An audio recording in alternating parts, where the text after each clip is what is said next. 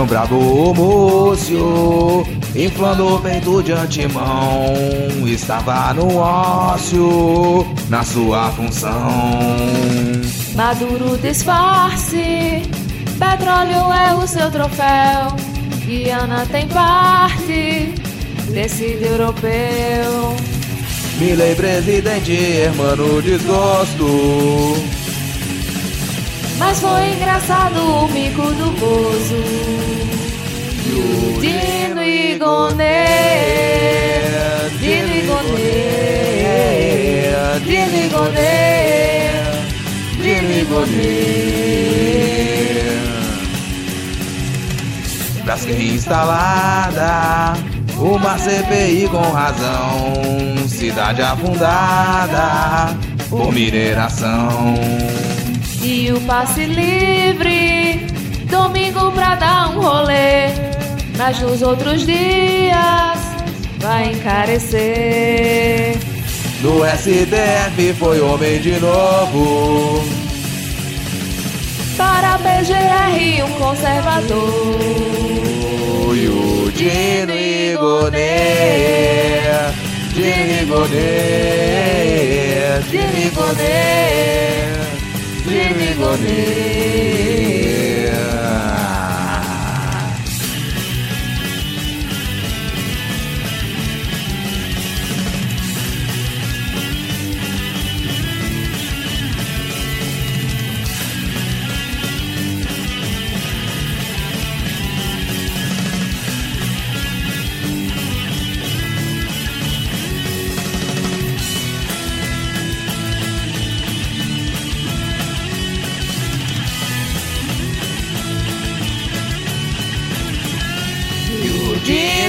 Igonê, Dino Igonê, Dino Igonê, Dino Igonê.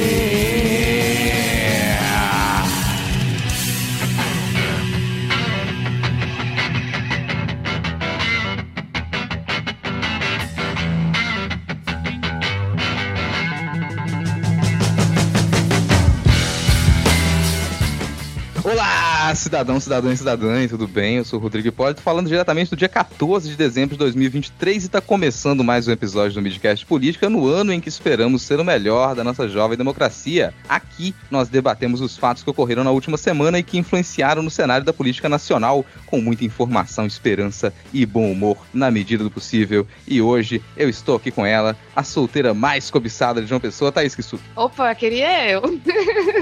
Tudo bom, galera? E além dela, tem aqui comigo também, né? A, a Power Ranger Rosa, ou a maior brasileira viva, Ana Raíssa. Ai, eu simplesmente amo. Um beijo pra Ju Marins, acho que foi a Ju Marins que falou isso. Eu amei. É, gente, a gente tá gravando isso aqui numa quinta-feira à noite. Significa que coisas podem acontecer na sexta, no sábado e no domingo antes do lançamento do episódio e muito provavelmente a gente não vai comentar. Então já fica de antemão um aviso, seja lá o que acontecer, sei lá, a não ser que, pô, Venezuela invada o Brasil, o inelegível morra, sei lá o que, aí senão, fora isso, a gente não, não vai tentar gravar adendos aí pra sexta, sábado e domingo, não. Então a gente já tá com uma pauta meio recheada. Normalmente eu prometo aqui que vai ser um episódio rápido, né? Quando eu faço isso dá muito errado. Então não vou prometer. O episódio de hoje vai ter, sei lá, um xadrez verbal de duração, que é uma, uma medida ali bem aproximada, né? Mas vocês conseguem entender. Vai ser um episódio longo. Então, esse comecinho aqui agora, sem mais delongas, a gente vai iniciar o nosso episódio com um bloco intitulado Esse aqui vai ser Kibo. Gente, vamos começar aqui o nosso bloco de atualizações de notícias passadas. Tem muita notícia que precisa de atualização, então a gente vai falar superficialmente sobre elas. A primeira diz respeito a conflitos internacionais. Então é o nosso subbloco aí, o nosso micro, micro bloco de notícias de política internacional. Vamos falar sobre essa situação da Venezuela e da Guiana, né, que continua ainda em pauta, apesar de ter esfriado um pouquinho. A gente estava com expectativa de que o Maduro ele fosse ser mais impetuoso. Muita gente colocou na mesa que o Maduro ia invadir a Guiana Mas isso ainda não aconteceu. Muito pelo contrário, parece que foi marcada aí uma conversa que vai acontecer hoje, uma conversa bilateral entre o Maduro e o presidente da Guiana, que foi, em parte, mediada pelo governo brasileiro. Vocês acham que essa, essa reunião vai seguir o que o Múcio já declarou, que de forma alguma ia permitir que o exército venezuelano usasse o território brasileiro para chegar até o território da Guiana, ou não? Isso a gente vai sair de lá com um conflito ainda mais quente do que já está. Pela primeira Eu- vez na vida, o Múcio fala alguma coisa, né? Que dá para concordar, mas relógio parado também acerta. Uma vez por dia, duas ali, dependendo do relógio, né? Então vamos manter a calma. Mas eu acho, a gente comentou um pouquinho no episódio passado é, sobre como qualquer conflito na América Latina implica necessariamente o Brasil, né? Então, sim, não tem porquê. A Venezuela ir contra, né, sei lá, alguma orientação do Brasil ou alguma algum fica a dica do ministro da Defesa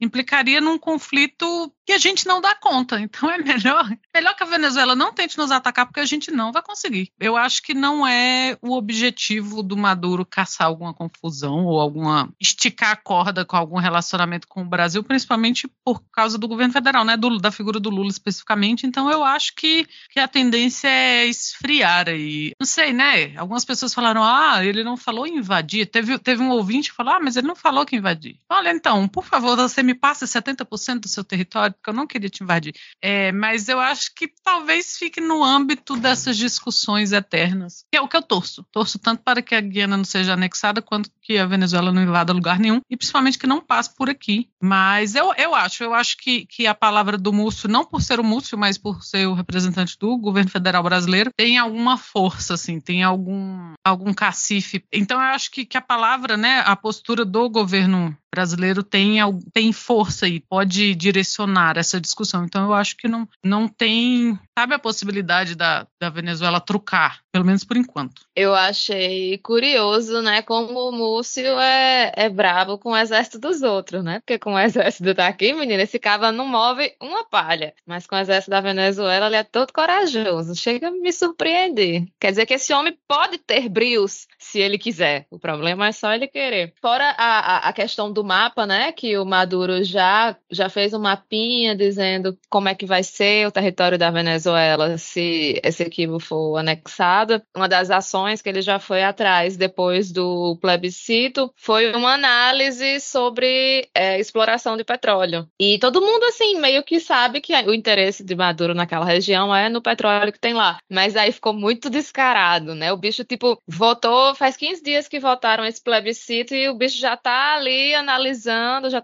É que nem a gente discutindo no grupo é que o Rodrigo vai pagar a nossa viagem pra Vitória quando ele ganhar na, na Mega da Virada, sendo que ele não ganhou ainda, né? É mais ou menos Maduro lidando com, com esse equipo. Mas, assim, é, existe muito essa discussão de que, na verdade, muito disso que, que Maduro tem feito é visando as eleições da Venezuela, né? Que, se não me engano, acontece ano que vem. Seria uma forma dele mostrar que defende, defende os interesses do povo venezuelano e tal. Eu não acho que, que a Venezuela tá errada em querer aquela região, porque a forma como ela foi, digamos, cedida para a Inglaterra, né? Porque foi na época que, que a Guiana era, era uma colônia da Inglaterra. Então, assim, foi uma parada meio arbitrária. E, de fato, eu não acho que a Venezuela esteja errada em querer negociar esse, esse, território. Porém, é essa coisa, eles fazem plebiscito entre os venezuelanos e aí os venezuelanos que decidem, né? Tipo, não é o pessoal da Guiana. Enfim, o pessoal da Guiana não parece querer ceder esse território, né? Obviamente. Não me parece que, que nada vai ser resolvido. Mas eu, eu continuo sem acreditar que, que, que vão partir para algum tipo de guerra, para algum tipo de invasão. Eu acho que vai ser essa coisa assim, bem. É, é isso, assim, briga de testosterona. Mostrar aí quem, quem tem mais poder, quem, quem grita mais alto, quem fala mais grosso. Bem, a parte mais triste disso é que é muito provável que a região da, da Guiana Essequiba se passe por exploração de petróleo. Isso é péssimo, porque a gente está falando de uma região amazônica e a gente já tem discutido aqui no Brasil os problemas que seria fazer exploração na foz do Rio Amazonas, em toda aquela região, mas é uma região muito rica em minério, muito rica em, em petróleo, e aí existe essa competição. Os Estados Unidos é muito interessado também no refino desse material, porque é um petróleo muito mais fino, muito, de muito maior qualidade do que o que a Venezuela já explora em seu território. Então, também acho pouco provável que os Estados Unidos simplesmente ele resolvessem interferir caso a Venezuela tomasse conta daquela região. Era muito mais provável que os Estados Unidos fizessem um acordo com a Venezuela, já baixou algumas sanções, já aceitou que precisa do petróleo venezuelano também. Talvez a Venezuela tivesse um caminho aí, um novo caminho para poder sair da, do papel internacional que ela tem ocupado até então. É uma das perspectivas que se tem, porque na prática, se a Venezuela quisesse invadir, atualmente o único país que iria se colocar frente contra na prática seria os Estados Unidos. Só que os Estados Unidos pode fazer isso nesse momento, às portas de uma eleição, mandando verba mais do que deveria ter mandado para a Ucrânia para resistir à invasão russa, com uma boa parte ali da, da sua frota posicionada para poder atender aos interesses de Israel, e com uma outra preocupação também no Mar do Sul da China, que tem parte da sua frota, uma outra preocupação próxima da Coreia do Norte. Então, os Estados Unidos atualmente está tá com o seu poderio muito dividido mundialmente. E essa era uma das esperanças do Maduro, por exemplo. Ah, ninguém está olhando para a gente, a gente vai fazer isso aqui agora. Mas eu concordo com vocês que é pouco provável que essa invasão ela aconteça na prática, mas que a discussão ela se estenda por mais algum tempo. E o Múcio, a palavra dele pode até ter uma validade agora, mas ele sai de 8 de janeiro. De acordo com o que ele disse, ele só fica até 8 de janeiro de 2024 no cargo. Depois disso, a gente vai ter um novo ministro da Defesa. Mas essas são as atualizações. Vamos esperar pela próxima semana o que vai acontecer, ainda lidando com esses conflitos internacionais chegou ao Brasil mais uma leva de brasileiros e parentes de brasileiros que saíram da região da faixa de Gaza, depois de muita conversa, muita enrolação por parte de Israel, principalmente, né? Depois de você ter um cessar-fogo humanitário parcial, depois da Assembleia da, é, Geral da ONU aprovar uma indicação de cessar-fogo que não foi seguida por Israel. Afinal, não é obrigatório, não é como acontece com o Conselho de Segurança, né, na Assembleia Geral da ONU. Então, continuam os bombardeios na faixa de Gaza, principalmente na região sul, que é para onde uma, uma, parcela enorme da população tinha seguido. Mas, felizmente, a gente já teve aí uma leva de brasileiros e parentes de brasileiros que conseguiram sair de lá. Não é todo mundo, ainda tem Brasil e outros países mantêm os diálogos para conseguir tirar os seus cidadãos e os familiares desses cidadãos da faixa de Gaza enquanto os bombardeios acontecem. Uma coisa que a gente cantou a pedra aqui, no, quando essa invasão se iniciou é que já não se discutia mais se Israel ia ou não ia invadir a faixa de Gaza, mas tentar diminuir a escala desse genocídio e pensar o que, que vai ser depois. Atualmente, esse é o ponto. O que, que vai ser depois com a faixa de Gaza? E o Netanyahu já cantou a pedra de que Israel pretende fazer uma nova ocupação da região, mesmo que o seu maior aliado, que é os Estados Unidos, tenha se posicionado contra. Essas são as últimas notícias que a gente tem aí com relação a essa situação em Gaza. Mas bloco internacional aqui, a gente teve essas notícias de conflito, mas nesse subbloco internacional agora, saindo da parte mais triste, preocupante, a gente vai para uma parte que ela tem um potencial de diversão ainda a ser explorado, que é o que será o governo Javier Milei. A gente teve a posse do Javier Milei como novo presidente da Argentina nesse último domingo. O presidente Lula não foi, como a gente imaginava que ele não ia, né? Mandou o nosso chanceler. Muitas outras lideranças mundiais decidiram não ir, mandaram representantes, inclusive da América Latina, então foi uma posse esvaziada de lideranças, com exceção, sei lá, do príncipe ou rei, né? Rei espanhol, que ele tá lá em todas as posses de qualquer pessoa, ele tá lá, ou algumas o lideranças. Boris estava da... lá, né? Boris. É, o Boris até, antes de passar para vocês comentarem alguns desses acontecimentos, gente, desculpa informar para vocês, mas o Boric, ele não é assim, um baluarte da esquerda progressista mundial. Desculpe informar vocês, mas dão uma olhada em como é que tá a popularidade dele no Chile, dão uma olhada em quais foram os posicionamentos deles com relação aos direitos da população mapuche, tá? Dão uma, uma observada assim. Ele foi eleito com uma, uma base muito progressista, prometeu muita coisa, mas ele não só se moderou na direção do centro, como tomou posições muito conservadoras e algumas até problemáticas. Ele tem sido forçado num discurso para a política internacional, às vezes, assumir posições que a gente tem que elogiar, como em relação à preservação do meio ambiente, à pauta ambiental e tudo mais. Mas ele não é esse totem da esquerda latino-americana, então vão com calma. E ele está presente na posse do Milley não é é tudo normal, é mais um indicativo de que figura política é essa que ele tem construído. Mas fora isso, a gente teve ali também presenças né? Olha que peso dessa presença, você ter o presidente húngaro do lado do Pedinsky, né? Do presidente da, da Ucrânia. Então você tem dois adversários, um apoiador da Rússia, do lado do presidente da, da Ucrânia, os dois posando para foto ali com a cara amarrada. Não foram as únicas lideranças aí de direita presentes lá, né? O nosso ex-presidente também resolveu marcar presença, porque ele, como é que pode? Mesmo depois de não ser presidente, de, ser, de se tornar inelegível, eu acho que ele deve ter um gosto particular por passar vergonha publicamente, não, não só no Brasil, mas em escala mundial. É um negócio impressionante. Dessa vez a gente não precisa ficar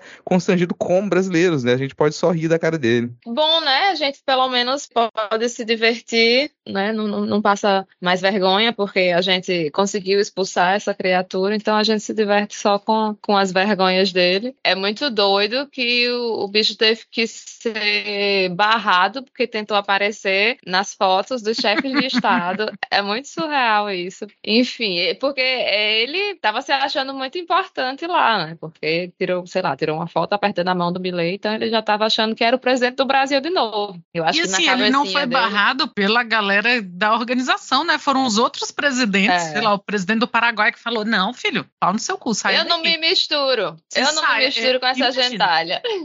Olha a qualidade de gente que estava lá e não queriam já ir na foto. É o, o galpão embaixo ali, ó, do fundo do poço, lá está ele. E é assim que ele tem que ser tratado mesmo. Justamente, está no lugar que ele merece. Ele já começou trabalhando, né? Já faz mais do que Bolsonaro, porque ele pelo menos faz, fez. Não, não vou dizer que ele fez coisa boa. A gente teve mais. sorte. É, a gente tem sorte que Bolsonaro não gostava de trabalhar, senão o estrago tinha sido maior. Ele só ficava andando de jet ski, de moto. Aí por isso a gente não se lascou mais. Mas parece que o, o cachorro deve mandar Milley trabalhar, aí o bicho tá lá, né? Trabalhando. E já, já uma das primeiras coisas que ele fez foi o quê? Derrubar a regra contra nepotismo e nomear a irmãzinha dele, né? Qual será o cargo que os cachorros do Milei vão ter no governo da Argentina? E é, é interessante você falar disso aí da cachorro e da irmã, porque isso é o tipo de coisa que nem o Jair fez. Porque assim, os filhos dele, né, tinham, né, é, mas eles foram eleitos, infelizmente, foram eleitos, porque eu queria poder dizer assim, ah, só tem cargo público porque foi indicado pelo papai, porque senão ninguém votaria. Mas votaram em todos. Mas nem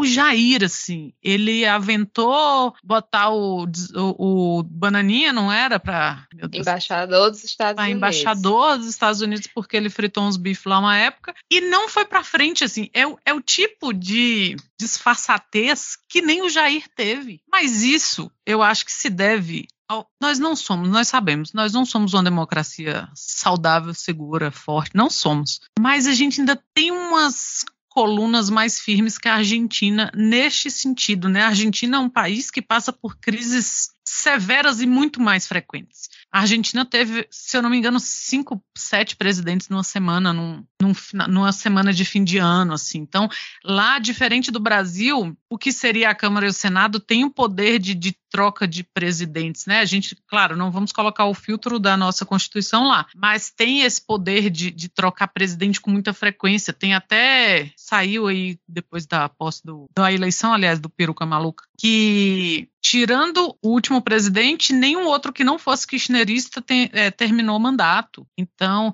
e o kirchnerismo é aquela, não, não vou me alongar sobre isso, mas é um... Não, o peronismo, né? O peronismo, é, é o peronismo, eu estou louco. O peronismo é uma, é uma corrente que ela ela pega quase todo o espectro é, de político argentino, né? Então você tem pessoas de direita que se dizem peronistas, você tem pessoas, sabe, de esquerda, que seria, né, sei lá, a esquerda trabalhista, mas aí você tem pessoas e partidos menores de direita que se dizem peronistas, então o peronismo é muito forte lá. O kirchnerismo é um, né, é uma variante ali, ou uma deviante do, do peronismo, mas então ainda há aquela esperança de que não, ele não vai terminar o mandato. Mas eu não tenho essa esperança porque era a esperança que eu tinha quando o Jair foi eleito. A cada absurdo dele eu falava, não, mas não é, não é possível que as instituições estão dormindo assim, e estavam. E agora o Lula veio colocar uma cobertinha assim nelas, né? Dormam bem.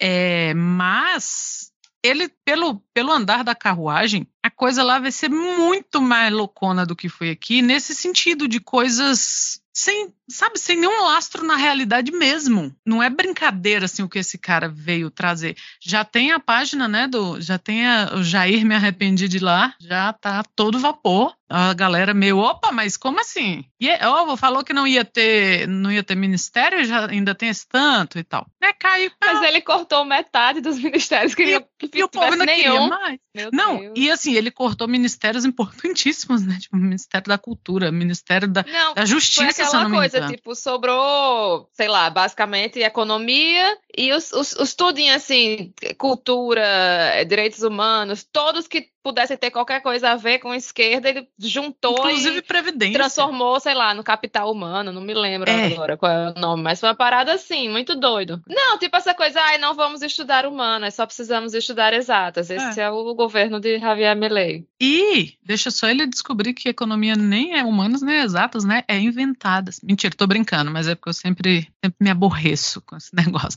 Vai ser didático esse governo, vai ser catastrófico, mas vai ser didático para a gente enterrar, a gente enquanto acompanhantes dessa maluquice toda, é, a gente perceber que essa falácia do você gerir um país como gera uma empresa, não funciona. E a Argentina vai descobrir isso da pior forma, que é isso. Não, vamos tirar tudo que for ligado ao social e vamos deixar só os recursos humanos, o almoxerifado e a portaria. Vão se lascar. Porque não é assim. Estado não é empresa. Da mesma forma que eu não vou gerir o Estado ou algo ligado ao Estado, da mesma forma que a gente. que eu sei que é mais fácil a gente pensar, ah, se fosse na minha casa, como eu faria. E o Lula já fez essas comparações. Da mesma forma que não funciona, não é como gerir uma família, não é como gerir uma empresa. Isso é o mais nojento, básico e ridículo do anarcocapitalismo que não existe. Não existe anarcocapitalismo. Então as pessoas já estão muito chocadas aí de que, opa, mas como assim? O peso desvalorizou, mas o Milley me prometeu que nem existe peso. Porra, sabe?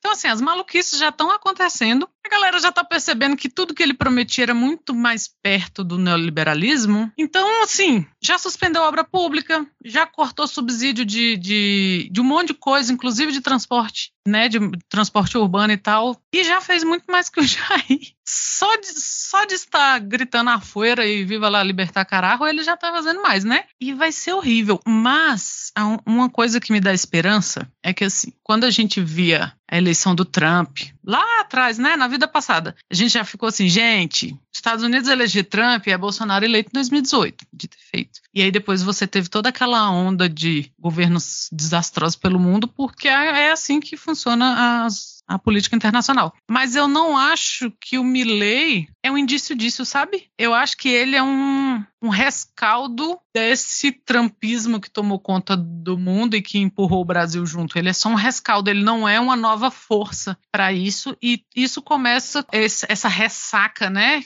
E não, e não uma grande onda, começa com o Jair sendo expulso da foto. Então, assim, todas as minhas esperanças brotaram no momento que ele foi expulso daquela foto, porque não é, não é uma nova onda de extrema direita na América Latina, é só um rescaldo, mas aí é que a Argentina vai se lascar. E já estava, né, gente? Sinto muito, um país tão ótimo, pessoas tão ótimas, filmes tão maravilhosos, não mereciam. Merecia porque vocês votaram. Também presta atenção, é igual aqui, né? Parece que tem que pagar para ver. Pessoas muito ótimas também. Tem gente boa em todo lugar, né? Sempre tem, mas pessoas Sempre muito tem. ótimas não tem em lugar nenhum, assim. A gente, nem a gente, a gente é ruim. A gente não presta. Também É. não dá pra sair apontando e falar, nossa. e olha que tirando a gente, tem que- gente muito pior, né? É. Mas eu concordo Verdade. com você, eu acho que, que o Milley não é a mesma coisa. Ele. E t- também por isso muita gente não leva a sério. Porque a situação da Argentina é muito sui generis, assim. Eu consigo, honestamente, tava brincando dos dias que eu consigo imaginar o argentino metafórico médio, ele olhando para essas medidas do Milley, reduzindo lá para nove ministérios, reduzindo pela metade as secretarias e as subsecretarias e tal, ele desvalorizando o peso mais ainda, olhando para isso e fala, cara, tá na cara que vai dar errado. Mas qual foi a última vez que eu vi uma coisa dar certo aqui? Eu não tenho base, assim, você tem pelo menos umas duas gerações na Argentina que eles não têm uma memória de nada que dê certo, nada que funcione. Como é que você cria uma percepção política que ela seja minimamente razoável? Não dá, não tem. Agora, é uma coisa meio óbvia, você precisa organizar um país, precisa organizar um estado, e para isso você precisa ter uma, uma perspectiva de administração, você precisa dividir funções, gerenciar as coisas, você precisa ter pessoas que elas sejam responsáveis por tomar decisões aqui e ali, por encaminhar documentação. Para isso que você precisa de ministério, para você saber onde que coloca o dinheiro aqui e acolá, registrar as coisas corretamente. Na medida em que você diminui muito o ministério, você desfaz secretaria, você facilita que as coisas não sejam registradas, você facilita que o dinheiro ele se desvie, né, sem que ninguém observe. Você não tem ali o funcionário que ele vai poder parar o, o, o crime que está acontecendo. Não tem. Então não dá para organizar um país com tão poucos ministérios, com tão poucas secretarias. Não é possível. Essa balela de reduzir o Estado, ela está ali só para facilitar o desvio de verba, para facilitar que empresas que já são grandes elas continuem a crescer. E a impressão que passa é que ninguém ele sabe o que está fazendo mesmo. O ministro da Economia ele veio a público recentemente dizer que ah, o argentino que tiver dólares guardados no colchão, nada te vai ser cobrado para colocar os seus dólares no banco. Tu ouviu o que você falou, cara? A pessoa não ouviu o que falou. Acho que a gente já se acostumou com um nível de surrealismo na Argentina que realmente aqui no Brasil a gente, a gente ficou para trás nessa, nessa, nessa corrida. Eles conseguiram ultrapassar a gente. Mas tá aí, a gente vai acompanhar sempre que tiver alguma nova notícia dos nossos irmãos aqui. Eu vou ficar na torcida para que a tradição seja mantida, né, na Argentina e que mais esse presidente antiperonista ele não dure tanto no cargo, mas eu não, eu confesso que eu não tenho esperança que o próximo mandatário, a próxima mandatária da Argentina tenha condições de resolver alguma coisa, ou seja altamente elogioso. Não dá, não dá para ter essa perspectiva por agora. Mas falando em perspectiva para o ano que vem, a gente tem uma notícia nacional aqui agora. A gente comentou bastante sobre o caso do crime socioambiental da Braskem, em Maceió, e foi autorizada a abertura da CPI da Braskem para o ano que vem. Não vai ser aberto agora, não. Então o Omar Aziz vai estar tá na presidência e o Cajuru vai estar tá na vice-presidência. Já não foi de, é, definida a relatoria, mas tem muita gente preocupada, né? O Lira está preocupado porque a CPI é palanque político, e aí, né, ele não quer que tenha um palanque político de outras pessoas em Alagoas. O Lula também está preocupado e que vai ter essa CPI, vai melindrar algum aliado, alguma coisa assim. Mas hoje em dia abre CPI para qualquer coisa também, né? Porque nesse caso você tem um explícito crime sendo cometido a céu aberto, há 30 anos pelo menos, mas você precisa abrir uma CPI para poder investigar esse crime. Eu, honestamente, não, não, me parece ser o caso. Você tem outros modos de seguir com essa investigação, mas é a perspectiva que a gente tem para o ano que vem. Vocês acham que essa CPI vai ter alguma, algum lucro para a gente? Vai, vai ser pelo menos divertida? O que, que a gente pode esperar aí da CPI da Braskem? Ai, não, não tenho esperanças. Eu acho que a CPI da Covid estragou para sempre a CPI para a gente. Porque, já falei aqui, por mais que as pessoas digam que a CPI da Covid não deu nada, deu sim, né? Embora a gente não tenha general preso, né? E coisas, outras maravilhas que a gente queria, que fazem parte dos nossos sonhos, a gente tem que lembrar que as vacinas só começaram a ser compradas depois, né? Então teve uma pressão ali, levou a questão do, da, da CPI para mais pessoas que não costumavam, porque CPI era coisa de cracudo de política, como a gente, né? Então isso se tornou mais assunto, eu acho que porque as pessoas estavam mais em casa também tal. Mas eu digo que, que essa da Braskem eu não espero muita coisa, porque eu acho que não vai ter o apuro. Infelizmente, não vai ter a, a pressão nacional que a gente precisa para que uma CPI dê alguma coisa, sabe? Eu acho que vai ficar uma coisa meio. Ai, todos os outros, outros crimes que aconteceram, né? Barragem se rompendo, acho que o mais recente foi em Mariana, e que acaba aquelas coisas para sempre, né? Você tem, tem a organização da sociedade civil aí há dezenas de anos pressionando para que, a para que aquelas cidades ou aquelas pessoas atingidas sejam pelo menos indenizadas e não não tenho assim esse medo aí do Lula, né, de que opa, será que vai melindrar alguém que a gente possa melindrar? É péssimo, péssimo. Eu acho que, que ajuda a afrouxar, sabe? Porque a CPI ela tem que ser esse momento de tensão, né? De tensionar as coisas para que haja um, uma solução ou pelo menos um caminho ali. O Lula ter externalizado, né? O governo federal ter externalizado essa preocupação já afrouxa um pouco dessa tensão que a gente precisaria. E eu não acho que empresas bilionárias sejam punidas, mesmo que minimamente, né? Frente ao horror que acontece e que não é de hoje que o Maceió está passando por isso. Então minhas esperanças são bem. Acho que tem que acontecer, mas sabe, ruim com, com ela, pior sem ela, assim, no caso da CPI. Não, não acho que vai dar em grandes coisas, o que é uma pena, porque é uma tragédia. Acho que a era de ouro da CPI passou, infelizmente. Essa coisa da, de abrir e instaurar a CPI, né, para analisar, eu acho assim que eu, eu não sou muito crédula a respeito dos efeitos práticos, né, as, as ações que serão feitas a partir dessa CPI, porém, é fato que isso foi, durante muito tempo, negligenciado, localmente e nacionalmente. Então, assim, é, a CPI é uma forma dos nossos políticos dizerem: ok, vamos olhar para isso, vamos fazer alguma coisa a esse respeito. É a forma deles mostrarem serviço para a população, né? Mostrar que não, nós estamos sim preocupados com isso. É como Lira, Lira falou, né? Que, que não deve ser usada como palanque político, essa CPI, mas é, eu acho muito improvável que não o seja utilizado dessa forma. E assim, é, na, na matéria aqui no G1, falam que o, o grande temor do governo seria justamente a CPI colocar em pé de guerra Renan Calheiros e Arthur Lira, né? Que são, obviamente, as figuras mais fortes da política lagoana atualmente. E, enfim, não seria conveniente haver um atrito maior entre os dois. Claro que, que poderia, né? Sei lá, investigações da, da PF, ministérios e etc., poderiam ser, ter outras formas de se lidar com essa situação, mas a forma que, que escolheram foi essa CPI, né? Então, assim, é, é infelizmente é esperar. É como a gente já, já falou aqui mais de uma vez, né? A gente não, não, não enxerga de fato uma, uma solução, mas assim, pelo menos com a CPI dá para ter é, uma certa pressão da população, digamos assim, né? Participando da CPI de alguma forma, conseguindo ter alguma influência né, nas decisões e nos resultados. Pensar que é uma, um crime que ele acontece ali, né? Já há mais de 30 anos. Que o problema desses contratos, gente, isso remonta à década de 70. Uma CPI não, não dá conta disso tudo, ainda mais uma CPI no ano eleitoral. Já está escrito para que, que qual a serventia dela também. Então eu, eu observo essa CPI da Braskem, mas eu fico pensando, pô, a gente está abrindo uma CPI para apurar um crime, para tentar abrir uma investigação sobre um crime que vem sendo cometido há 30 anos. Mas a gente, ao mesmo tempo que a gente faz isso, a gente tem um Congresso que assina embaixo e um governo que assina embaixo de novos crimes.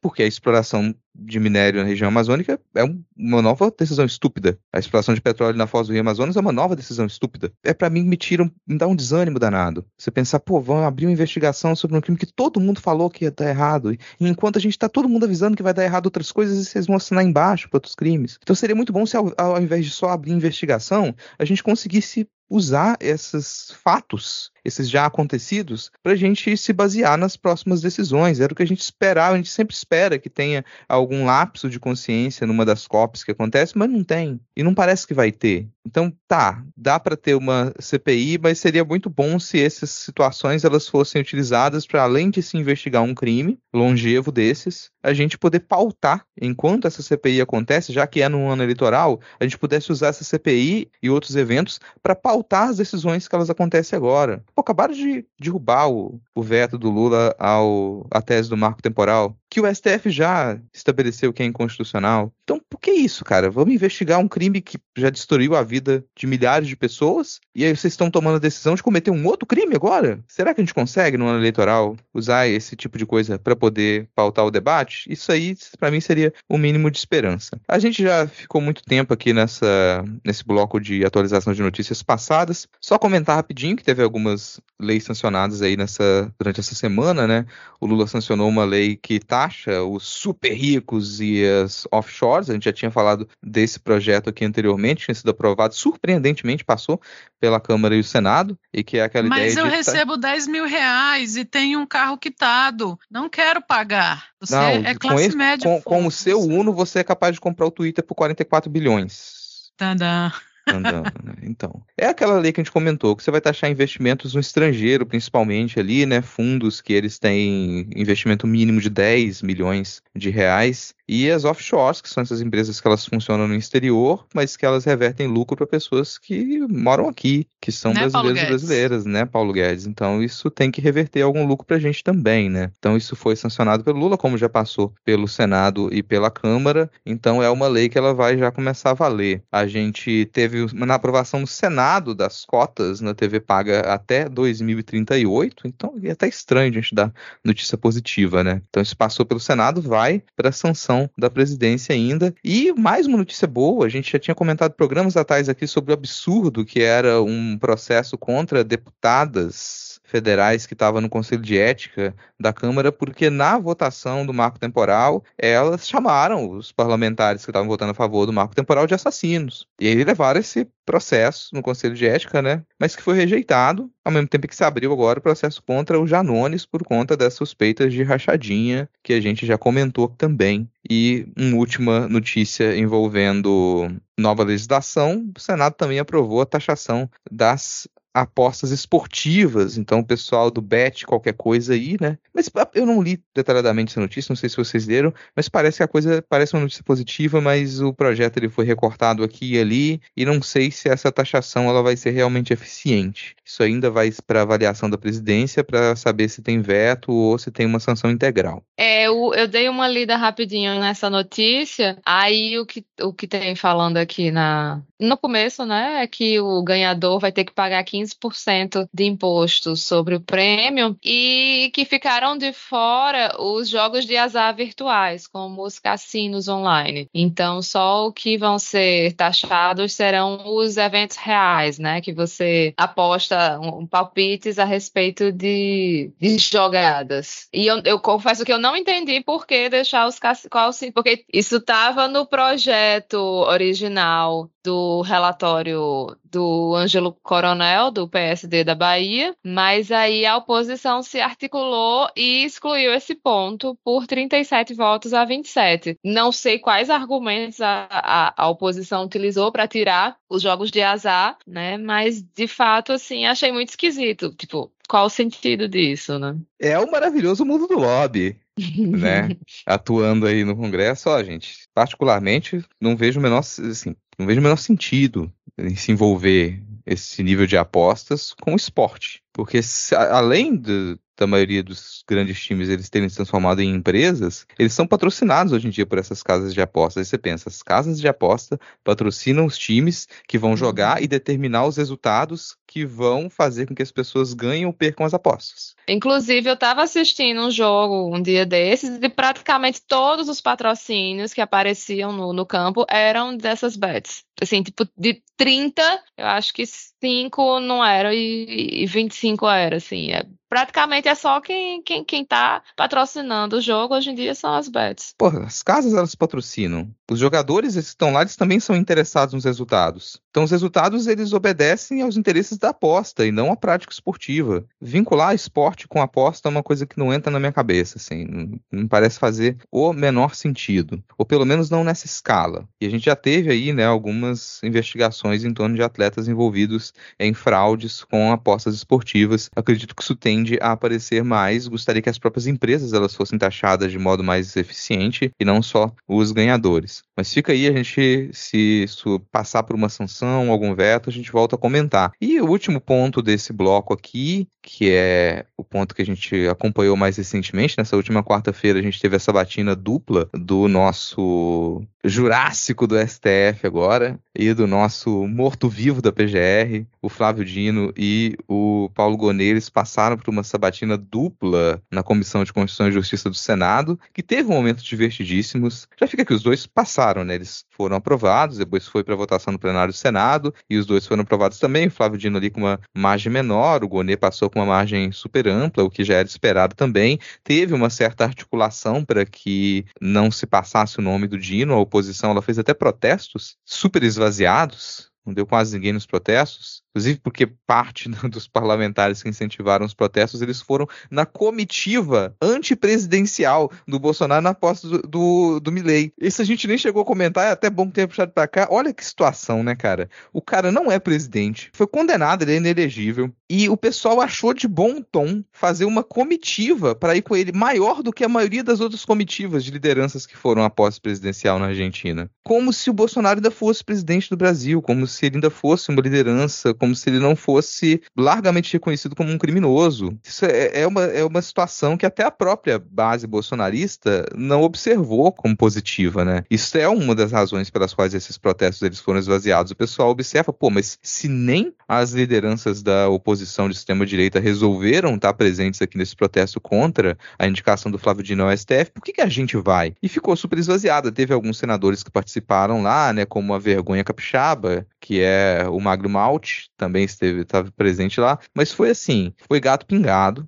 que teve, não teve muito efeito isso. No fim das contas, o, a oposição tentou se articular, mas já sabia que não ia conseguir barrar a entrada do Flávio Dino. Então essa sabatina ela teve alguns momentos engraçados, mas também algo muito depressivo, porque essa era a posição da, dos senadores da direita, assim. Eles já começavam a fala falando, pô, vai passar, a gente já sabe que vai passar. Mas já que vai passar, eu vou usar aqui esses meus cinco minutos para poder gravar um TikTok para os meus apoiadores. Então percebam bem a minha fala super rígida defendendo aqui que eu não vou votar em você. Não ia fazer diferença, né? Alguns sabem aproveitar isso bem, outros nem tanto, como é o caso do Marreco, que ele é unanimidade, né? Detestado pela esquerda e pela direita, provavelmente vai ser caçado em breve, por favor, gente, façam isso logo. A gente já can cansou de cantar essa pedra aqui. Porque, bom, o Moro ele deve ser viciado em humilhação, né? O cara ele tem um quê masoquista. Porque ele tá presente em Sabatina para indicados ao STF é um negócio assim que ele deve, ele deve sonhar com isso, cara. Ele foi ministro da, da Justiça e não foi indicado pelo Bolsonaro. Precisou sair do governo. Então o sonho dele era ir para STF, ele não foi. E o pior é que assim, se eu não me engano, os últimos, né, os, os ministros indicados mais recentes eram foram, foram ministros da Justiça pulando ele. Então, assim, ele é viciado em humilhação. O que vai dar certinho com o Flávio Dino lá, que é viciado em humilhar. Olha só. Fotografaram o celular do, do Marreco, ele recebendo uma indicação ali do mestrão. Aparentemente, esse mestrão, vários parlamentares da direita têm o contato salvo com esse mesmo apelido, que esse cara, ele foi assessor parlamentar, chamava todo mundo de mestre, apelidaram ele de mestrão, e ele já teve envolvimento lá também com rachadinha, desviava parte do salário dele também, e ele trabalha pro Moro, não sei se ainda tem contrato, mas estava como assessor do Moro também, e nessa fotografia da tela do celular do Moro, o mestrão estava orientando o Moro, olha, o bicho tá pegando aqui na rede, é melhor você não tornar público o seu voto, não deixe o seu voto secreto, Dino vai passar, o Moro vai votar a favor, e é melhor não, porque senão vão te atacar aqui na rede. Bom, agora todo mundo ficou sabendo que o Moro votou a favor da indicação do Dino também, né? E ele já se tornou essa unanimidade, né? Todo mundo da direita quer que ele vaze e a esquerda vai rir e sambar em cima dele, no mínimo que eu espero. E tem Inclu... outra tela. Ah, tá. E só para eu pegar o gancho aqui desse negócio das telas filmadas do, do Moro, não sei se você ia falar disso, porque teve essa, né, do ó, mantém o seu voto aí que é no Dino baixo. E tem uma outra que eu amei muito, porque junta meus dois personagens favoritos, que é o Pato e o Patético, né? Que é o mestrão falando com, aliás, é, o Luiz Felipe Cunha, que é o suplente, mandando uma mensagem pro Moro falando assim: Deltan está desesperado, já me mandou mensagem, me ligou e não para de falar.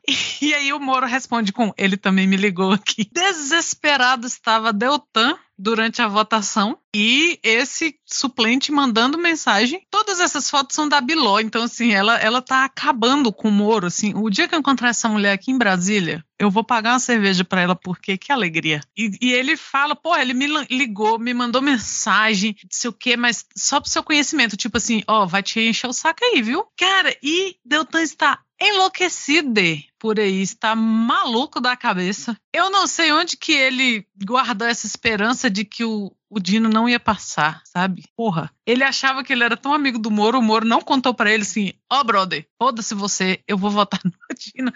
E aí ele ficou enchendo o saco dos outros a ponto da, dos caras tá mandando mensagem, ó, oh, não para de encher o saco aqui, daqui a pouco chega em você, sabe? Meu Deus, que alegria! Ai, Deltan, como você é ridículo. Chegou o dia que nem Sérgio Moro aguenta Deltan Dallagnol. Nem Moro... Sérgio Moro e Dallagnol, a dupla dinâmica se esfacelou. Talvez É. se ele for caçado, eles se juntem no inferno, né? Mais uma separação que veio com 2023, né? E Depois de- Rosângela puta porque não foi ela, né? Porra, e Rosângela louca pra se livrar. Rosângela mandando mensagem pro Deltan: leva, tu não quer? Leva. Mas você falou da foto da Biló, eu ia comentar uma outra foto dela, um outro momento que ela captou, que foi justamente o momento afável, amigável, momento feliz de confraternização entre o Marreco e o Dino. Os dois conversando, trocando sorrisos, um abraçando o outro, conversinha no pé do ouvido. Eu fiquei realmente muito, muito confusa ao ver esses dois tão. Enfim, né? É que eu sou inocente. Eu acho que as pessoas são não estão É. bem. No fim, é todo mundo amigo. Eu tenho um ódio tão visceral. Não é ódio, é um desprezo tão visceral ao Moro que eu não ia conseguir fazer, sabe? Nem se fosse esse palco assim. É. Puta merda. Mas assim, eles passaram, né? Vou dar os números aqui, porque falei que passou. O Gonê passou mais amplo, né? Ele é um conservador, então ele já tinha mais votos garantidos. Ele passou com 65 votos a favor e 11 contra. E o Flávio Dino passou com 47 a favor e 31 contra. O mínimo era 41. Então ele passou mais apertado. Acho que nem chegou a ser o, o mais apertado dos últimos eh, ministros indicados ao STF. Mas é a perspectiva que a gente tem para os próximos, né? Ministros a, a se aposentarem. A gente tem 28 Fux, 29 a Carmen Lúcia, 2030 o Gilmar Mendes, 2033 o Barroso, em 33 também o Faquin, e aí depois já tem mais um tempo, mais uma década, pelo menos até o Toffoli se aposentar. Então essas próximas duas eleições aí que a gente tem, elas são cruciais para quais serão as indicações para o STF, e a gente já cansou de comentar aqui como que as Supremas Cortes de diversos países, elas se tornaram personagens protagonistas na política nacional e internacional. Então é muito preocupante para a gente pensar quem é que vai concorrer às próximas eleições. A gente tira o Bolsonaro da conta pela inelegibilidade, mas isso não significa que a gente tenha bons candidatos e que a gente esteja em segurança. Então há de se pensar se nessas próximas indicações a gente começar a trabalhar desde agora, de no caso a gente ter mais um governo minimamente de esquerda ou pelo menos de centro-esquerda, a gente conseguir ter indicações que elas representem um pouco mais as necessidades aí da, da militância, as necessidades da, dos movimentos sociais, né? Que no caso o Zanin e o Dino não são essas representações, que são as que a gente tem nesse momento. Mais comentários desse ponto? Não. Então fechamos aqui esse ponto e vamos continuar na, nos próximos episódios, né? Saber como é que vai ser a aposta do Flávio Dino aí, se terão novas manifestações, com o que, que ele vai nos brindar nos seus discursos. Já caiu muita coisa, muito processo na mão dele, mais de 300 processos lá, inclusive al- alguns que ele herdou envolvendo o nome do Bolsonaro também, né? Vamos ter essas expectativas. Porque perguntaram muito para ele o que, que seria, qual seria a posição, já que ele declarou diversas vezes que o bolsonarismo é criminoso e tudo mais. E ele se saiu razoavelmente bem na sabatina, uma sabatina inédita, dupla, muito minguada, mas ele saiu razoavelmente bem, conseguiu não debochar da cara de todo mundo, que muita gente estava esperando isso. Agora passando por algumas notícias recentes e que elas são positivas, olha, antes da gente, eu sei que todo mundo quer que a gente comente a invasão do Twitter da Janja, vamos deixar isso aqui pro finalzinho. Antes da gente falar disso, vamos falar sobre algumas das novas propostas aí, os novos programas do governo federal. Foi criada uma- uma- um programa para casas de acolhimento para a população LGBTQIA+.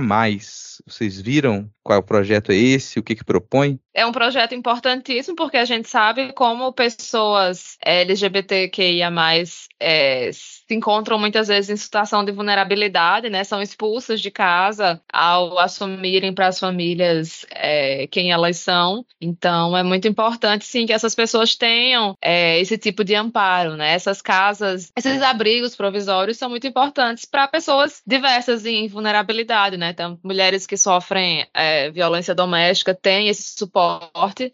E que bom que, que, que a, a população queer do Brasil atualmente tem essa opção também, porque infelizmente o Brasil é, é um país é, ainda bastante fóbico contra pessoas queer. Então, é uma forma dessas pessoas conseguirem ter uma qualidade de vida, se reestruturarem, caminharem sem o apoio da, da família, né? É, um- uma coisa que me preocupa é porque assim, né, você tem coisas ótimas no papel e na prática. Como é que vai funcionar? Mas o próprio Ministério dos Direitos Humanos falou que vai haver o trabalho de um comitê para acompanhar o funcionamento dessa estratégia por todo o Brasil. Porque eu acho que às vezes a gente comemora uma medida assim e meio que deixa para lá e só quando lá na frente você, pô, as pessoas têm direito a isso, qualquer que seja o direito, mas não funciona.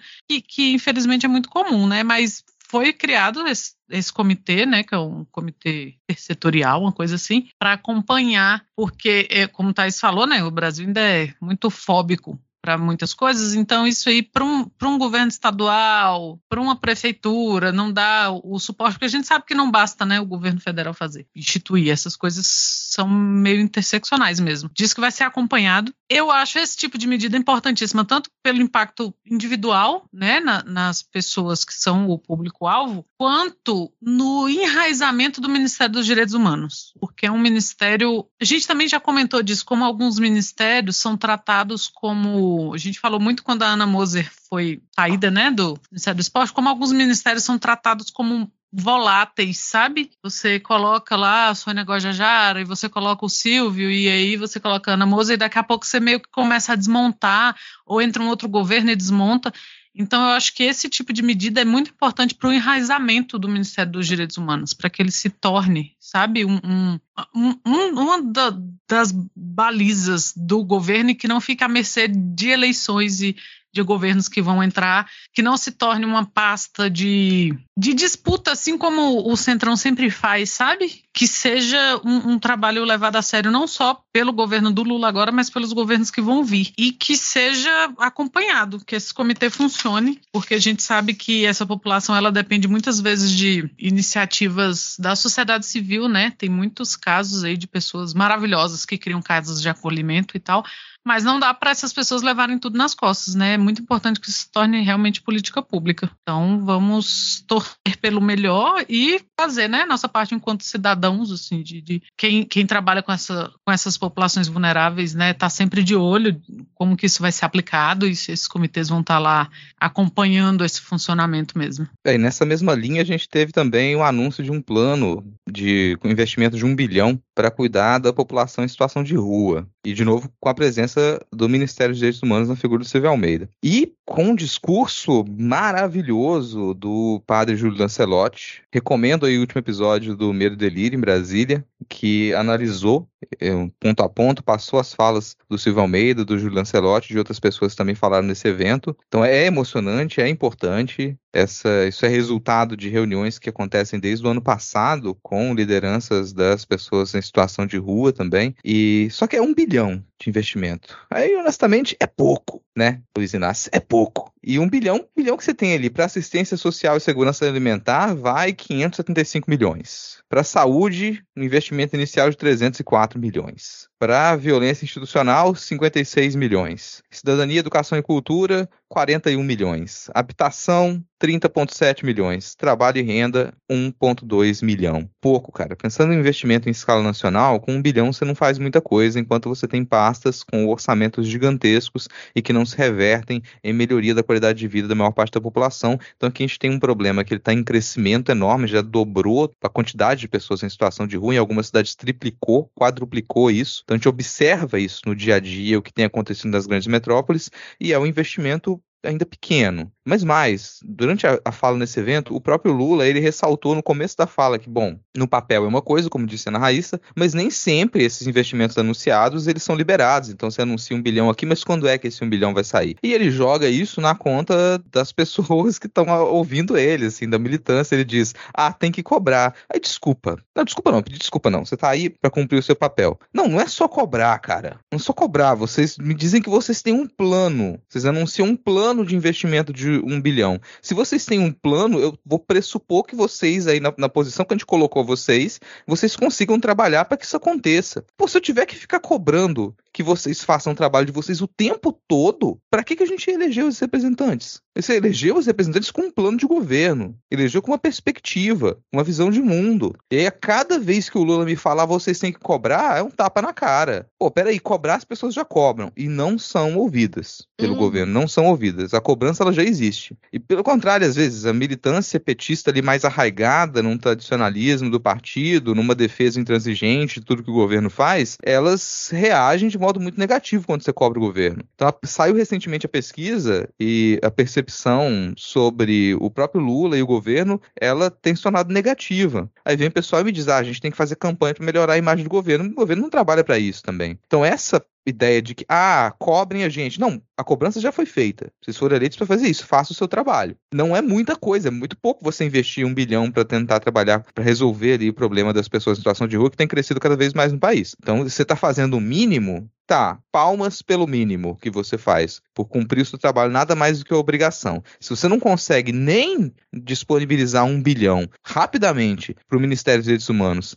e o Ministério da Cidadania trabalhar com isso, peraí, cara. Então é meio até difícil você falar por onde que eu vou cobrar se você não consegue fazer o mínimo. Então, Lula, qual é? Qual é, cara? Não. Cobrar isso aí é até meio constrangedor você falar isso diante daquela plateia. Porque você diz que, ah, não, a gente tá aqui anunciando isso, mas ainda não tem dinheiro. É só o anúncio, mas a gente ainda não sabe o jeito que a gente vai fazer. A gente tá chamando de plano porque é bonito. Não dá pra ser assim. É muito mais razoável a fala do Júlio Lancenotti, dizer, ah, marreta na arquitetura ostensiva, na arquitetura urbana que ela impede a existência dessas pessoas, né? Então é, é, é marretar concreto, é partir pra cima. Porque isso é uma fala muito mais realista de uma pessoa que trabalha há muitos anos ali, trabalha cotidianamente para manter o mínimo de dignidade para essas pessoas. Então, essas mas são notícias positivas, assim. Isso é necessário. É necessário que tenha esse tipo de planejamento. Quer cobrança, Lula? Por que, que não reabriu ainda a Comissão de Mortos e Desaparecidos? Que era uma promessa. A gente já vai bater, aí, ó, um ano de governo e até hoje não reabriu essa comissão. Qual a necessidade? Está com medo de melindrar milico? Cobra, cobra e nada acontece. Falando em cobrança,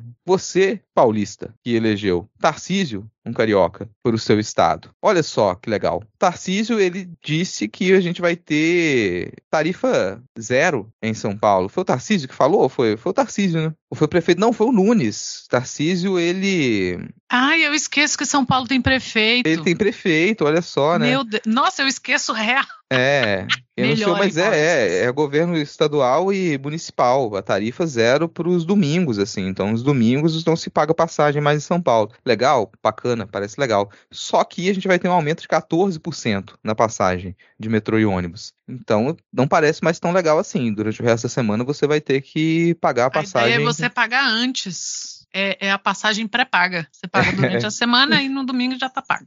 É, não demora muito, né? O pessoal disse, ah, vamos privatizar isso, privatizar aquilo, e logo vai aumentar. O Tarcísio também já anunciou que vai ter aumento nas contas com a privatização da Sabesp. Isso porque ele tinha dito, não muito antes, que não, não vai ter aumento de tarifa, não. E logo depois que aprovou a privatização, ele já veio avisar que vai ter aumento. É aumento de tarifa e precarização do serviço, né? Que é prestado. Então é isso que você pode esperar aí na cidade de São Paulo. Que é, linkando o que a gente estava falando antes, é uma das cidades em que a qualidade de vida tem caído drasticamente na última década e de modo explícito. Então, é uma das cidades em que você conseguiu observar durante essa, essa última década aí o aumento expressivo das pessoas que vão para a rua, vão morar na rua porque não tem mais como, não tem condição para pagar casa e a quantidade de imóvel vazio que tem também, né? Mas se trabalha em São Paulo cada vez mais para piorar a qualidade de vida da população mais pobre, né? Porque é a população que sofre com esse tipo de coisa. Você pensar, tá aumentando tarifa de ônibus e metrô? Raciocina quem é a população que vai sentir esse aumento de 14%. Porque a cada, a cada dia você pagar R$ 1,20 a mais nas suas passagens, isso aí para o final do mês, pensa em quanto que se impacta na conta de uma pessoa que recebe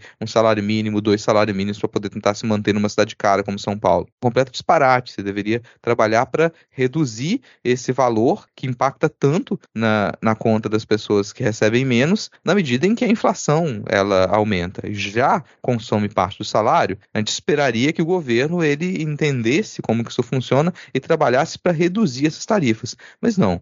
Tarcísio, Nunes trabalham para privatizar, aumentar a tarifa e tornar o serviço ainda mais merda do que ele já é. E fora essa questão do aumento da tarifa, né, que já é um, um- a tarifa pré-paga aí que a Ana Raíssa nomeou, É, tem também uma análise que um professor da UFMG fez no, no Twitter, Roberto Andrés, que ele fala sobre o problema da, da, da forma escolhida, né, do desenho escolhido pelo prefeito de São Paulo para oferecer o passe livre, né, que ao invés de dele colocar, de, de, de, pagar as empresas de ônibus a partir do, do trecho percorrido, ele vai pagar pela quantidade de pessoas que vai usar o transporte. Então, assim, provavelmente vai aumentar né, o fluxo de, de, de pessoas é, utilizando o transporte público aos domingos. Então, acaba que provavelmente vai ser mais caro para a prefeitura pagar por pessoa do que pagar por trecho.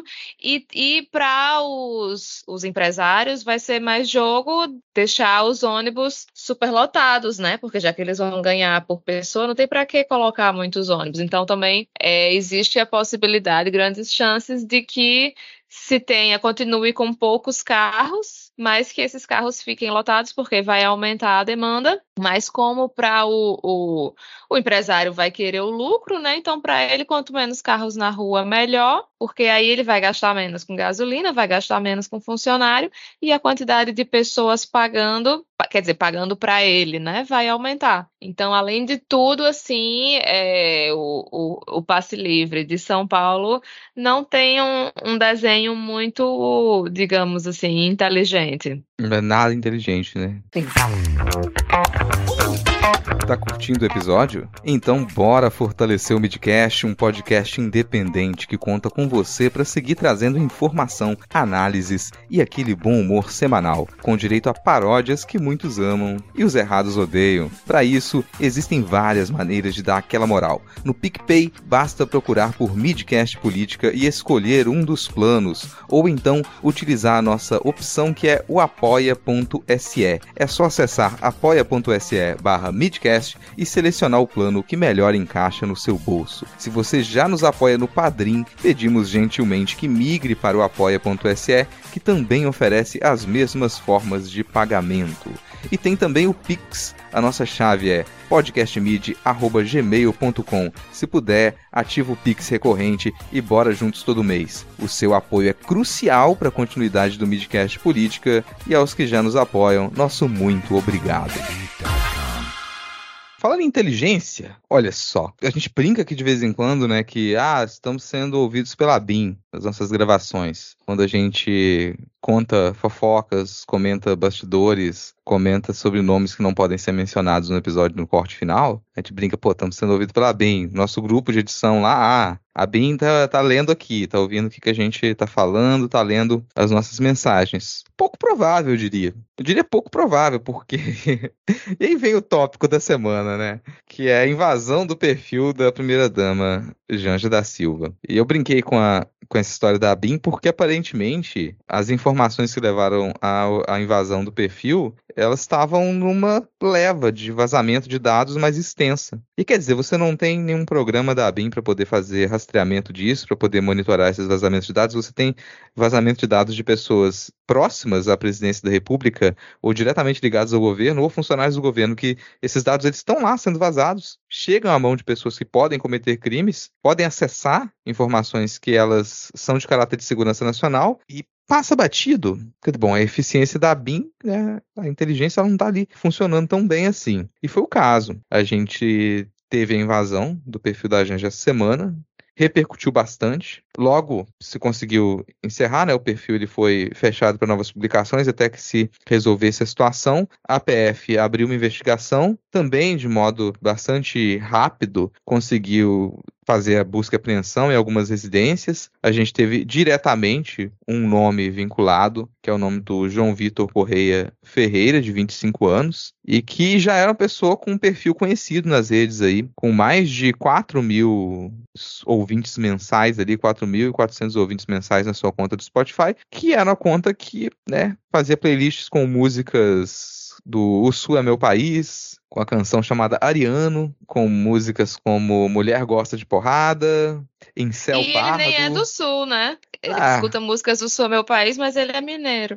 Surpresa zero. Então você tem um perfil extremista, racista, misógino, com conteúdo que ele beira o conteúdo neonazista e que ele está vinculado a essa invasão do perfil da primeira dama. Provavelmente isso veio ali de um grupo do Telegram, né? Um servidor do Telegram, e que as pessoas acham que é muito seguro, mas o Telegram não tem cripto criptografia de ponta a ponta, então nem é difícil você derrubar esses servidores do Telegram ou descobrir quem é que estava ali envolvido. Inclusive porque muitas vezes nesses servidores os próprios integrantes ali, o grupo que está ali, né? Eles resolvem fazer vingança uns contra os outros e cometem crimes e tentam colocar na conta do coleguinha. Pode ter sido o caso também, né? Aí muita gente começou a falar de alguns nomes no primeiro momento, mas já houve alerta. Peraí, não acredite no primeiro nome aventado, porque pode ser um, um crime de vingança e estão vinculando esse nome, mas na verdade foi outra pessoa que cometeu o crime, muitas vezes menores de idade, que estão ali de zoeira nesses servidores do Telegram resolve cometer esse tipo de invasão, porque pelo visto os dados eles são públicos, né? Todo mundo facilmente consegue ter acesso aos dados para poder entrar com um login e senha em perfis de autoridades. Aí você pensa, pô, errado, né? Sim, é errado. É um crime ali, a pessoa hackeia e retira várias mensagens. Agora, tá, pessoa. Você imagina que se às vezes a pessoa fez isso e encontrou mensagens criminosas lá e resolve mandar essas mensagens para um jornalista e divulgar. Curiosamente, isso já aconteceu no Brasil. Foi conhecido, né, como a Vaza Jato. Aí, antes de vocês falarem exatamente sobre o crime contra a Janja, eu quero trazer a, a, a nota de rodapé aqui pro nosso patético. Porque mal nem se sabia ainda o que tinha acontecido. O que você espera de figuras públicas, e principalmente figuras públicas que já talvez tenham sofrido com esse tipo de crime, é que venham a público e falar: pô, errado isso aí, cara. É se a pessoa, no mínimo, falar toda a minha solidariedade à primeira-dama por ter sofrido essa invasão no seu perfil. Mas não. O Delanhol ele veio a público falar que, ah, bem feito. E agora eu quero ver, e aí, se, se agora vocês que sofreram isso também, se vazar todas as mensagens de vocês. Ao que as pessoas elas apontaram, cara, se vazar mensagens cometendo crime, né, porque foi o que você fez. E mais, ao dizer isso, ele estava admitindo que as mensagens lá da Vaza Jato são verdadeiras. De novo, porque não é a primeira vez que ele admite isso publicamente, sem perceber de tão burro que é. Depois ele deletou o tweet. Então não tem um print salvo do tweet dele aqui para dizer exatamente. Ah, não, o que ele disse, achei, achei o print aqui, né? Que é. Agora que um hacker invadiu a conta da Janja aqui no Twitter, estou esperando que o The Intercept BR diga que isso é legítimo e divulgue os diálogos da Janja. Eu tenho dificuldade de alcançar o quão, assim, oca é a cabeça do Delanhol. Eu tenho dificuldade de, de imaginar o, o, eco que é lá dentro. Não sei se eu já tive em contato com pessoas tão, tão burras quanto. Porque ele twitta isso sem perceber. Depois alguém avisa e ele deleta. Sabe? Mas é o nível da estupidez. E de novo, gente, assim, é você que figura pública, político que nos escuta. Quando uma coisa assim acontecer, mesmo que seja contra o seu adversário, mesmo que você odeie o seu adversário, você vem a público e fala meus sentimentos. Toda a minha solidariedade à pessoa. E depois você ri por fora. Mas você demonstra a solidariedade. Você não vem dizendo, ha, ha, ha, ha, ha olha lá, invadir o seu perfil. Quero ver agora se vão divulgar igual fizeram comigo. Sem considerar que as suas mensagens, elas eram a revelação de uma rede criminosa no judiciário. Esse papo de hacker só me lembra, né, quando hacker de, o sumido hacker de Araraquara, é, o Ruivo Calvo, falou que ele não teve dificuldade nenhuma em entrar nas contas, né, de várias pessoas do judiciário, porque geralmente a, as senhas eram estúpidas. E não estou dizendo que a senha da Janja é estúpida, estou dizendo usem o login em duas etapas, pelo menos isso. A maior parte das coisas que vazam, alguém toma, um, toma um, uma conta de alguém, você pode ver que daqui a pouco vai, vai começar o papo de que, ah, não, eu não tinha ativado a, a, as duas etapas lá do login. Ah, é porque minha senha era fácil. Ah, porque eu uso a mesma senha em várias coisas. Não façam isso, não façam isso, não façam isso. E, assim, porra, né? Porque essa molecada desocupada do Telegram, que tem, sabe, grupinho misógino, grupinho neonazista, eles vão tentar tudo, eles vão pôr Janja 1, 2, 3, aí aí se entra. Aí o problema já não é muito hacker, né? Então, assim, é uma galera que tem tempo pra caralho. Então eles vão futucar ali até encontrar, assim. Eu não passo seis meses sem que de repente chegou a notificação para eu trocar a senha do meu do meu Instagram, porque alguém tentou entrar e eu não sou ninguém, né? Então, assim, você imagina. É, então ativem as duas etapas aí de verificação das redes sociais de vocês, sabe? Não entrem em computadores ou celulares dos outros com as suas senhas. Não peçam para o Google salvar num computador que não é seu, sabe? Tenham mais responsabilidade. Eu não vou nem falar aqui do, do negócio de pôr o CPF no Pix, porque é uma guerra perdida. Já, já era, já era. Esse barco já foi. Mas, assim, tenham mais cuidado com os dados online de vocês, assim, sabe? O que, que vocês põem nessas perfis e tal. Dito isso, patético não acerta uma, meu Deus. Eu amo. Assim, aliás, eu estou amando agora porque ele está menos frequente aqui, né, na, nas nossas conversas e no nosso dia a dia. Porque quando era todo dia eu já estava irritada com ele. Mas esse homem, ele não para de admitir, sabe? Ele comete crimes e ele admite. E ele empurra os outros ainda por cima, sabe? Ele é sempre arroba Moro, arroba não sei quem, sempre colocando os outros ali, passando vergonha, de graça, no débito, sem verificação em duas etapas. É um ridículo. Eu não vejo a hora que homem vai sumir culturalmente falando, assim, sabe? Nossa, ah, é mesmo, né? Teve o Dallagnol. Eu não vejo a hora, né? Vou, vou dar umas risadas ainda até isso acontecer, mas, porra. Eu me impressiono que Dallagnol, ele anda tão carente quanto o Bolsonaro. Talvez isso seja o mal dos inelegíveis, né? Porque, assim, ele tá o tempo inteiro querendo chamar a atenção o tempo inteiro querendo chamar a atenção. Eu não sei como ele não foi bater lá na posse do Milley também, na comitiva de Bolsonaro. Acho que é porque Bolsonaro não gosta dele, né? Que senão ele tinha ido bater lá junto, tentaram tirar foto também, tudo, porque esse homem tá numa carência Geschichte que olha, quase, quase que a gente fica com pena dele. Eu queria é, que, que essa questão toda da, da Janja servisse para que houvesse assim um mínimo de, de segurança né, nos, nos aplicativos, segurança no ambiente virtual, porque não existe segurança, os dados da gente estão em todo lugar. E assim, a gente já cansou de ver pessoas mais ou menos conhecidas, assim como a Ana Raíssa também, o tempo todo tem gente tentando entrar na minha conta. E assim, eu, eu já ativei, né, verificação em duas etapas e tudo, mas a gente sempre fica naquela insegurança, porque enfim, no meu caso, é um instrumento de trabalho, as minhas redes sociais são um instrumento de trabalho, onde eu divulgo é, as minhas histórias em quadrinhos, principalmente, né? Com essas, essas big techs, a gente realmente não, não tem é meio que direito a nada. Tipo, é, se, se rolar qualquer denúncia em massa, ou se alguém conseguir é, roubar a conta da gente por qualquer motivo que seja, é muito difícil a gente conseguir reaver, a gente ter qualquer tipo de, de suporte, assim, de uma parada que, que deveria ser do interesse dessas big techs, né, ter um mínimo de segurança, mas sei lá, parece que só piora. E o próprio, no próprio caso da Janja, teve que vir STF, a Guarda Nacional, helicópteros Vingadores, para resolver o problema. E mesmo assim, ainda passou muitas horas o cara lá colocando altas mensagens misóginas, que eu tenho, eu inclusive eu tenho uma política pessoal de não clicar no nome da Janja quando tá nos tópicos mais falados do dia nas redes sociais, porque geralmente é só chorume misógino, mas assim, ainda passou na minha timeline né? Gente compartilhando as frases lá do cara, e obviamente era chorume misógino. Essas, essas tecnologias fazem parte da vida da gente, e muitas vezes fazem parte importante, né? De, de coisas da vida da gente. Então, assim, essas big se propõem a ser. O Instagram tem, tem loja, o WhatsApp tem, tem transferência de dinheiro, e como é que a gente vai confiar, assim, essas coisas se a gente não tem um mínimo de, disso, de segurança? É, isso tem que ser um, um moído danado para conseguir reaver a conta, para conseguir bloquear. Então, assim, nós, réis mortais, estamos jogados à nossa própria sorte. E às vezes, dependendo da dependência que a gente tem dessas redes sociais, dependendo da importância que elas têm na vida da gente, é desesperador, né? Porque a gente não tem nem a quem recorrer direito. E dá para listar o vacilo que as pessoas dão assim, é uma lista enorme. A corrente do Twitter e do Instagram em que você, a galera lá de bom grado, responde passando nome completo, nome do pai e da mãe, local de nascimento, data de nascimento, altura, cidades, todas as cidades em que você morou. Só falta tu passar o número do teu cartão e os dígitos de segurança, cara. E a galera coloca, assim, a inscrição de evento no Google Forms, pedindo seu CPF, seu e-mail, data de nascimento, nome dos pais, mais.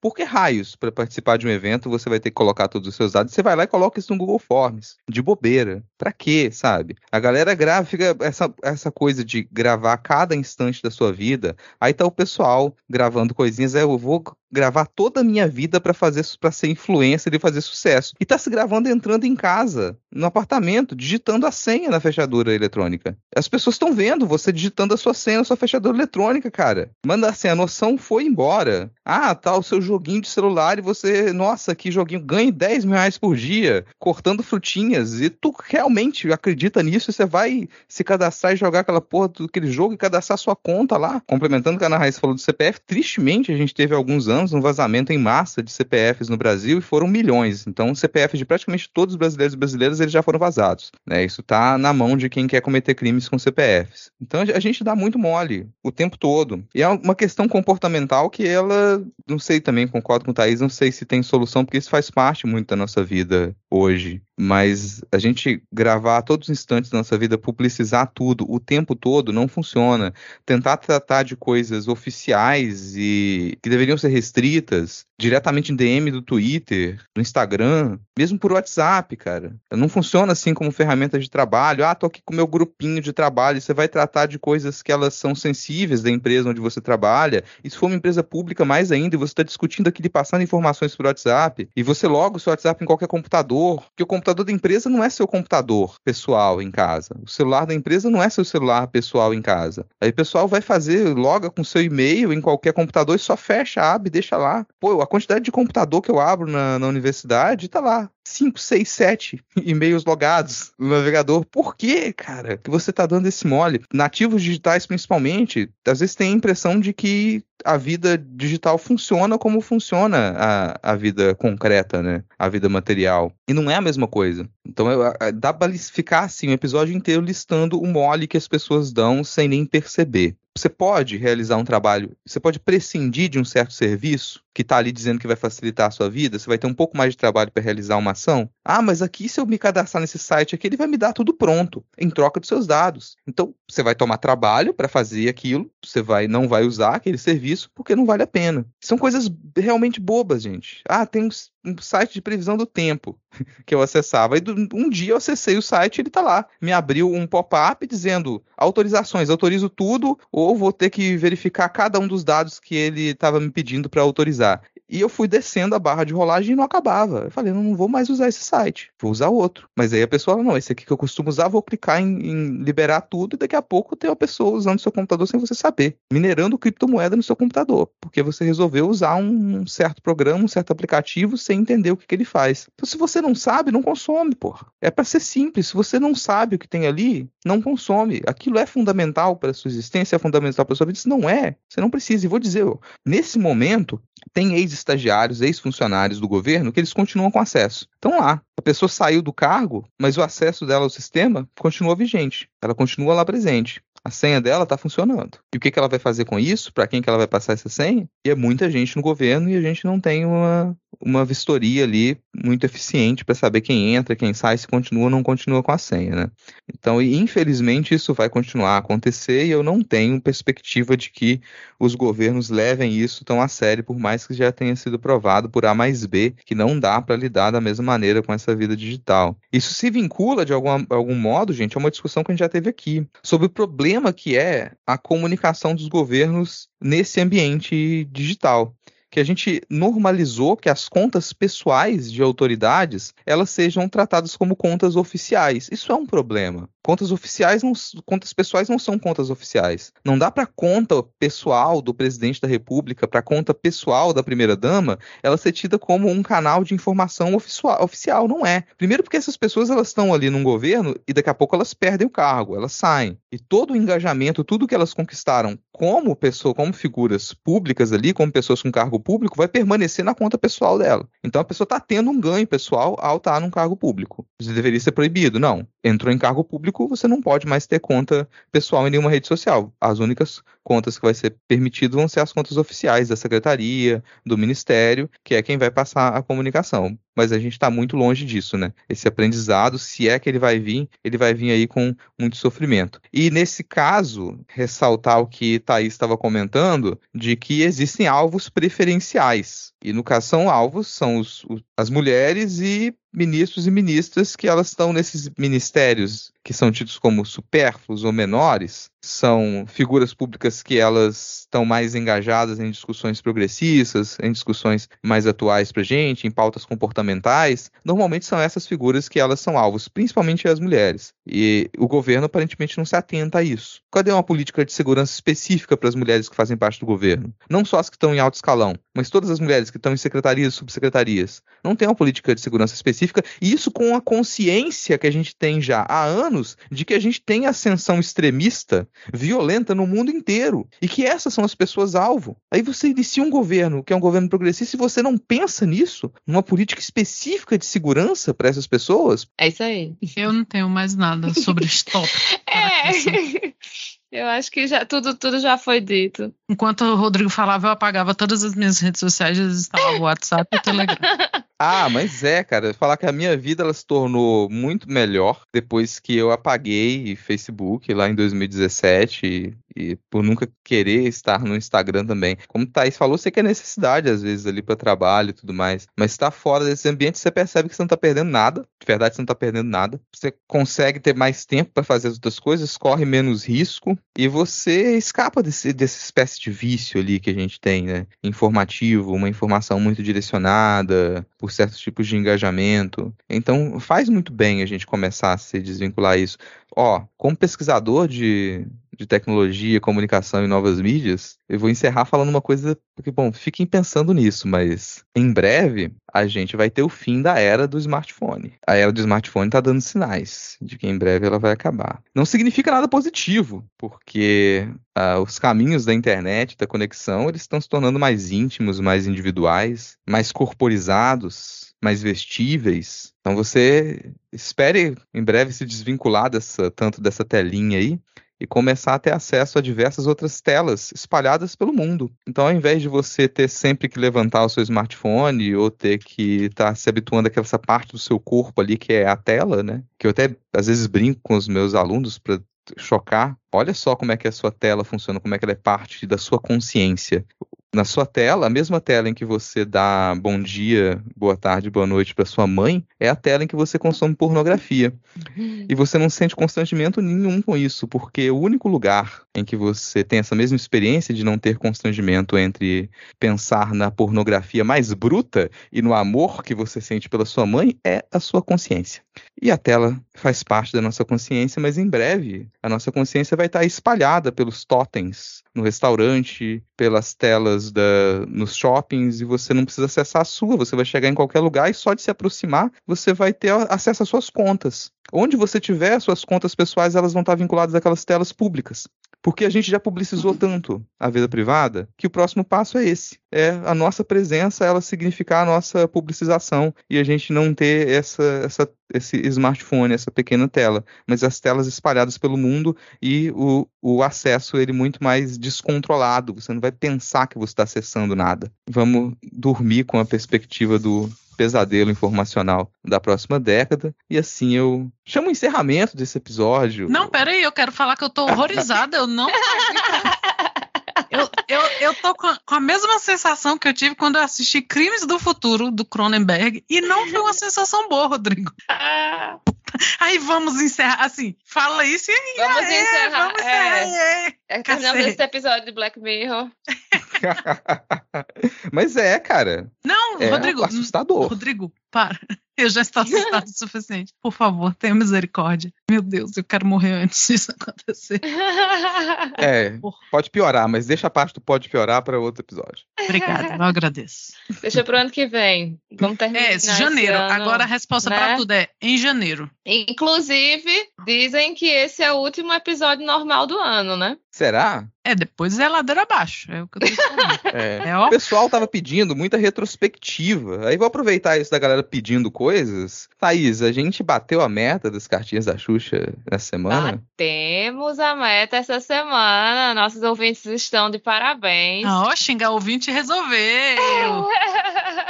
Batemos e batemos assim, sei lá, no segundo dia, na- logo na terça-feira, quando o Vitor falou que tinha batido, eu fiz o quê? Arrasaram, menino? arrasaram. Demais. É. Ameaça Pois é. funciona, né? Quem disse que não funciona? Tem que ir pelo medo. Inclusive, eu vou até ler aqui um comentário do Pedro N no Spotify, que ele disse: mais um episódio incrível. Minha paródia favorita é sempre a última. E deixando meu comentário só para Thaís não precisar ler o seu próprio para bater a meta, né? Porque O momento que Thaís percebeu que isso tinha acontecido foi ótimo. O Vitor olhou e ela, nossa, não tinha lembrado. totalmente inconsciente. Eu sou tão assim, eu e os ouvintes somos tão uma coisa só que de repente eu faço e nem percebo, olha só. Acho até que é ouvinte do Midcast. E sou, e sou. Um dia passa, tá? Não, mas é bom eu escutar, porque às vezes eu, eu vejo as besteiras que eu falo, aí eu faço, eita, bexiga. Inclusive, já comecei a ler aqui um dos do Spotify, então vou continuar lendo aqui. O pessoal gostou muito do- dos pós-créditos, né? Você, ouvinte. Se bem que o ouvinte que não escuta os comentários, ele já desligou o podcast, então ele nem sabe que a gente tem pós-créditos, né? Mas temos, e o pessoal gostou muito dos- das cenas dos bastidores do episódio passado, né? Inclusive, o Eduardo Vasconcelos disse que é sensacional e que quer retrospectiva e um compilado dos bastidores.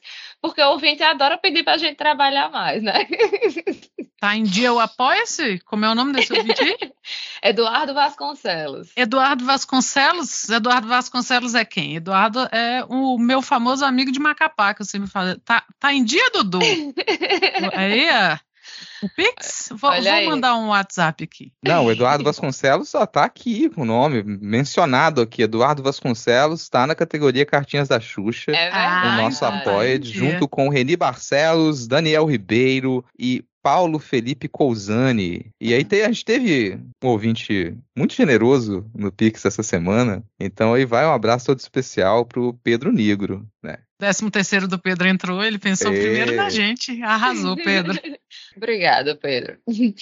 Eu achei muito engraçado o comentário do Iago Malheiros, que ele comentou no Spotify. Engajamento.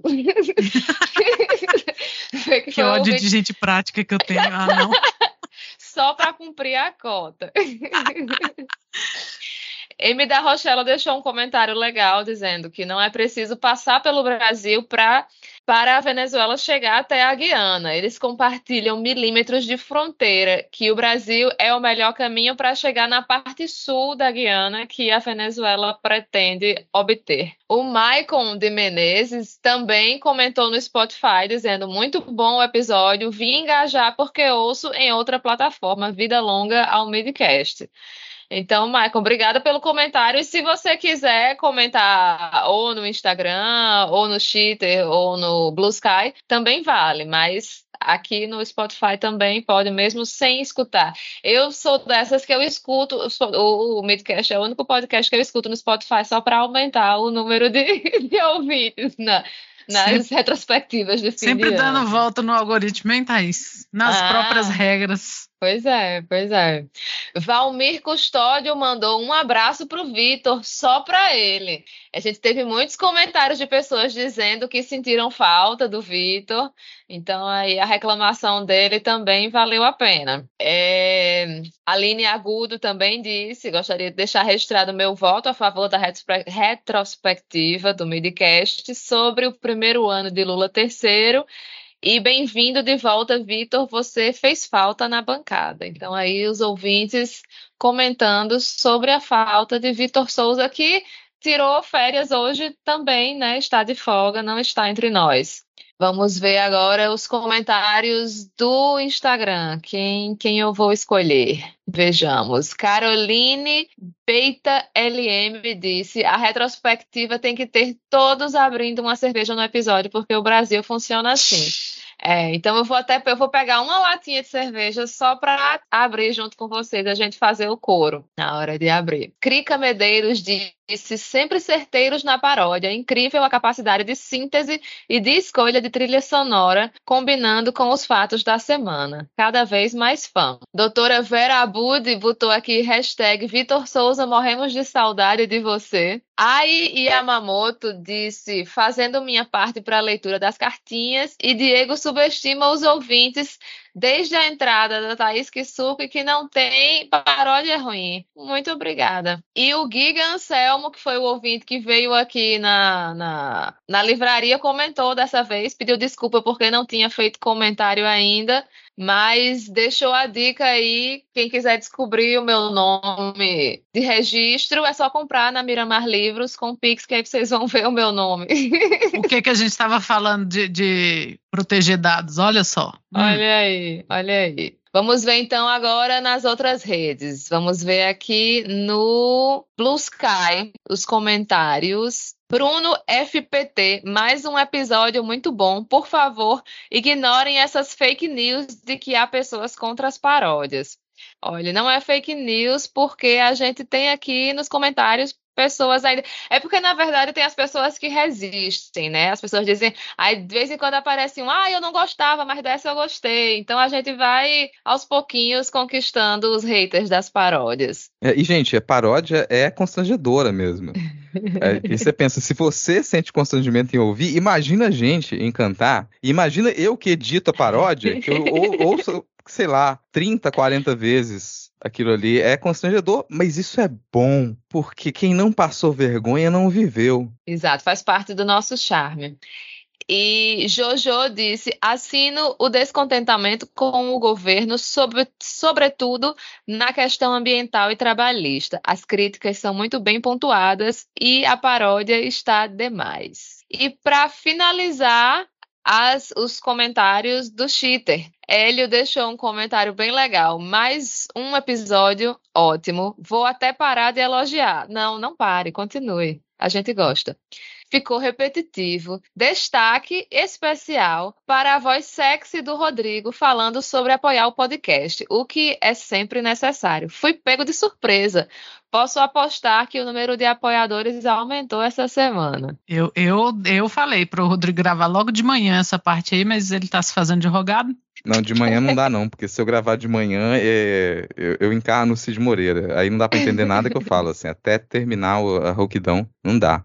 Mas olha, é uma, a gente vai variar aqui, tá? Mais pessoas vão, vão não mais vozes. Não vem tirar o céu da reta, não. não o homem, esse homem não aqui. sabe receber elogio, meu Deus. Era um elogio, Rodrigo. E aí teve um comentário muito é, importante do Bruno, Bruno Borba Leite, que ele comentou sobre um assunto que eu, quando estava ouvindo o midcast, né, fiquei incomodada com a minha própria fala e eu já tinha ficado com vontade de fazer um adendo, então esse comentário do Bruno vai ser legal que vai puxar o assunto. Ele disse: Acabei de ouvir o episódio e fiquei um pouco desapontado em relação às críticas à Glaze. Ficaram muito parecidas com o que a Veja faria. Aí eu achei ofensivo, Bruno. Pô, mas tudo bem. Continuar lendo. A Glaze é um dos poucos quadros da direção do PT que criticam o teto de gastos do Haddad, a política de juros do, do Banco Central, por exemplo. E ele continua: como vocês falaram, o governo precisa ser mais de esquerda e a Glaze é uma das poucas dentro da alta cúpula do partido que tem tensionado. Ela recebendo um cargo importante no governo seria bem mais interessante que esse bando de branco velho conciliador e que diz amém para o centrão. A gente, inclusive, no episódio passado, Bruno falou que Apesar da gente não achar que a Glaze seria a melhor pessoa para a Casa Civil, ela seria melhor do que quem está lá de fato nesse momento. Mas puxando aqui para o meu comentário sobre a minha própria fala, eu falei, né, que os, os nossos parlamentares são muito misóginos e que e qualquer mulher que ocupasse a Casa Civil teria muita dificuldade para dialogar, negociar com esses políticos. E assim, eu continuo achando que, que, que de fato, como em, em, na vida como um todo, as mulheres têm mais dificuldades que os homens em muitos aspectos.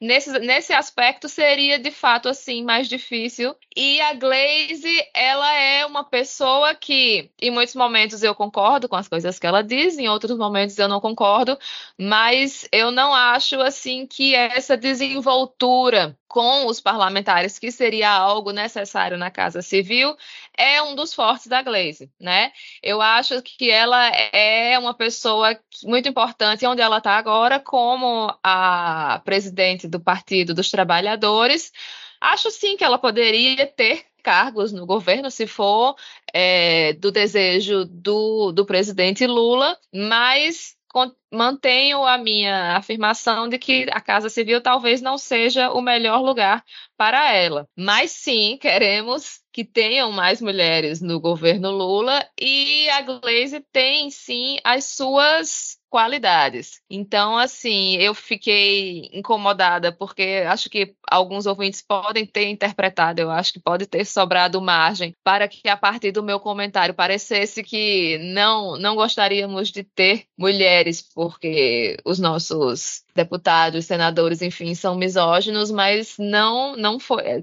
não foi isso que eu quis dizer. Quem me conhece sabe. Acho que podemos ficar por aqui, né, com os, os comentários. Muito obrigada pela colaboração de vocês. Tenho certeza que Vitor Souza, apesar de não estar aqui hoje, ficou muito feliz com os comentários dos ouvintes que sentiram a falta dele. Aliás, é por isso que ele não está aqui. Então, sintam a falta de Vitor Souza. Comentem para ele se sentir mais querido. Ele está fazendo charme aí, ó. Depois que ele falou, ah, também não vou. Não sentiram a minha falta, então amem este homem. Justamente. E pronto, basicamente é isso. A minha xará Thaís estranha, ela comentou replay para apoiar. Tá estranha? Tá estranha. É, é, o meu nome é muito legal porque dá para fazer esses trocadilhos. Tá estranha, tá espetacular. Já usei inclusive esse nome no, no cheater durante um tempo. Mas continuando, tá estranha disse replay para apoiar as cartinhas da Xuxa, que sou totalmente a favor da retrospectiva também estava com saudades do Vitor. Rodrigo, sensualidade pura pedindo apoio. Ótimo episódio. Inveja de vocês sentados juntos no bar. Então, o comentário dela foi basicamente o um resumo do episódio passado. E ela é gente como a gente que ficou com inveja de Ana Raíssa, Rodrigo. Rodrigo não. Ficou com inveja de Ana Raíssa, Diego e Tupá Guerra tomando uma no bar em Brasília. Rodrigo jamais aceitaria um convite para tomar cerveja. Hoje eu tenho certeza. Em Brasília, disso. não. Só se a gente fosse pro bar dele lá em Um bar muito específico na cidade dele. Não mais. Não contem com, com Ana é, Raíssa jamais. e Rodrigo no mesmo bar. Nunca. Não, quando eu pagar a passagem de vocês aqui pra Vitória, vocês vão vir, né? Justo, justo. Pelo amor de Deus, se tu não comprar esse bar antes da gente chegar, eu tô doido. Encerramos.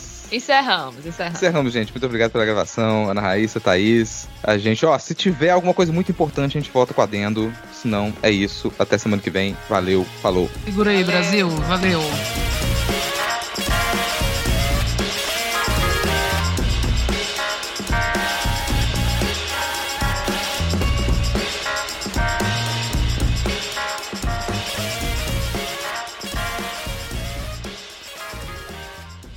Este podcast foi apresentado por Rodrigo Hipólito, Ana Raíssa e Thaís Kisuki. A edição fica por conta de Vitor Souza. As nossas redes sociais são podcastmid no Twitter e no Instagram e Midcast Política no Blue Sky. Acesse a descrição do episódio e entre no nosso canal do WhatsApp.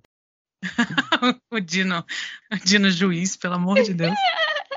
Não, e o comentário, né? Porque tá a imagem que esperou 30 anos para virar meme, aí alguém é. embaixo, tá milhões de anos.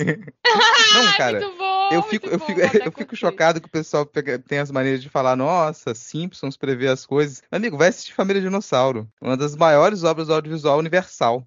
Então, assim, isso. Eu gosto deve... da piada, né? É, Moro fica confuso e morde mamilo de Flávio Dino.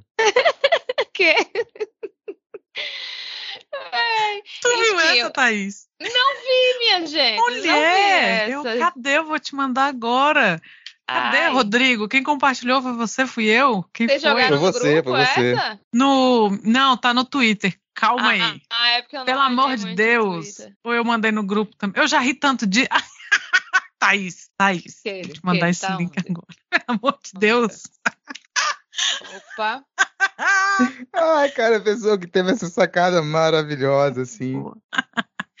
e, e, o perfil colocou, sei como é. Quem eu sei que não vai caber na capa do episódio, porque tem coisa demais, mas seria, seria maravilhoso Porra, se é o título do episódio bom. fosse esse: Moro fica confuso e morre de mamilo de Flávio Dino.